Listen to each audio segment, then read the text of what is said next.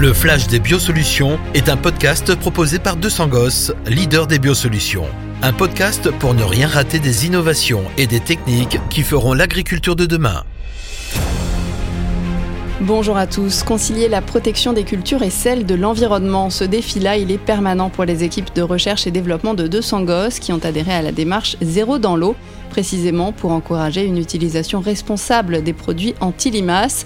Partant de l'obligation réglementaire qu'aucun granulé anti-limaces, quel qu'il soit, ne doit être retrouvé dans un fossé, un cours d'eau ou une zone de non-traitement, 200 gosses a mis au point des solutions parmi les plus prometteuses du moment Matériel de précision, technicité de l'épandage, outils d'aide à la décision, support pédagogique, tout a été étudié pour adhérer pleinement à la démarche zéro dans l'eau.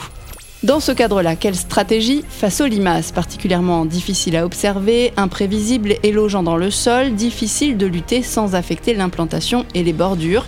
Difficile de lutter en respectant la démarche zéro dans l'eau. Difficile oui, mais pas impossible. Alors comment faire? Il faut anticiper d'abord en piégeant 15 à 20 jours avant le semis, puis observer la dynamique et affiner sa tactique en décidant de traiter uniquement quand c'est nécessaire et en prenant soin de bien choisir la solution adéquate en fonction de la culture, de la méthode d'application et de la vulnérabilité de la zone d'application. L'une des clés du succès de la démarche Zéro dans l'eau, c'est l'épandage. Un épandage bien maîtrisé est indispensable pour la préservation des cours d'eau et des zones adjacentes. Il faut savoir que quelques granulés dans un fossé suffisent à dégrader la qualité de l'eau et à générer une non-conformité en cas de contrôle de la police de l'eau. Alors, pour qu'aucun granulé anti-limaces ne soit projeté en dehors de la parcelle et pour respecter une zone non traitée de 5 mètres en bordure de tout point d'eau, il faut impérativement maîtriser la technique et le matériel d'application, une bonne pratique incontournable qui nécessite l'usage d'un matériel performant que l'agriculteur saura contrôler et régler avec précision. D'où l'importance donc de bien choisir son matériel. L'épandeur Spando proposé par 200 gosses réduit de 30% l'IFT anti-limace de l'exploitation et il permet, grâce à son système de double disque superposé, de couvrir efficacement les bords de champ mais sans les dépasser à titre de comparaison avec un matériel standard, il faudra prendre bien plus de précautions et éloigner son épandeur de la zone de non-traitement avec le risque d'une protection insuffisante du bord de champ. À noter également le semoir, quel que soit le type d'application, en mélange à la semence ou en localisé avec un microgranulateur, permettra, lui, de respecter la ZNT sans se poser de questions.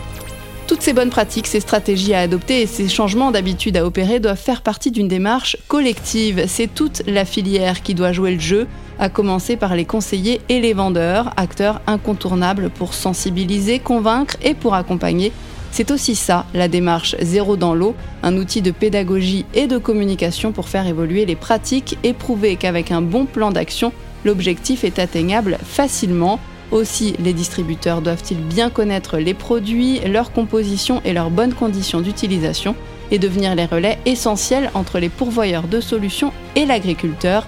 Zéro dans l'eau, tous concernés, tous mobilisés.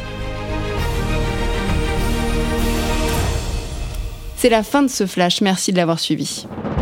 Vous venez d'écouter Le Flash des Biosolutions, un podcast proposé par 200 Gosses, leader des biosolutions, pour ne rien rater des innovations et des techniques qui feront l'agriculture de demain.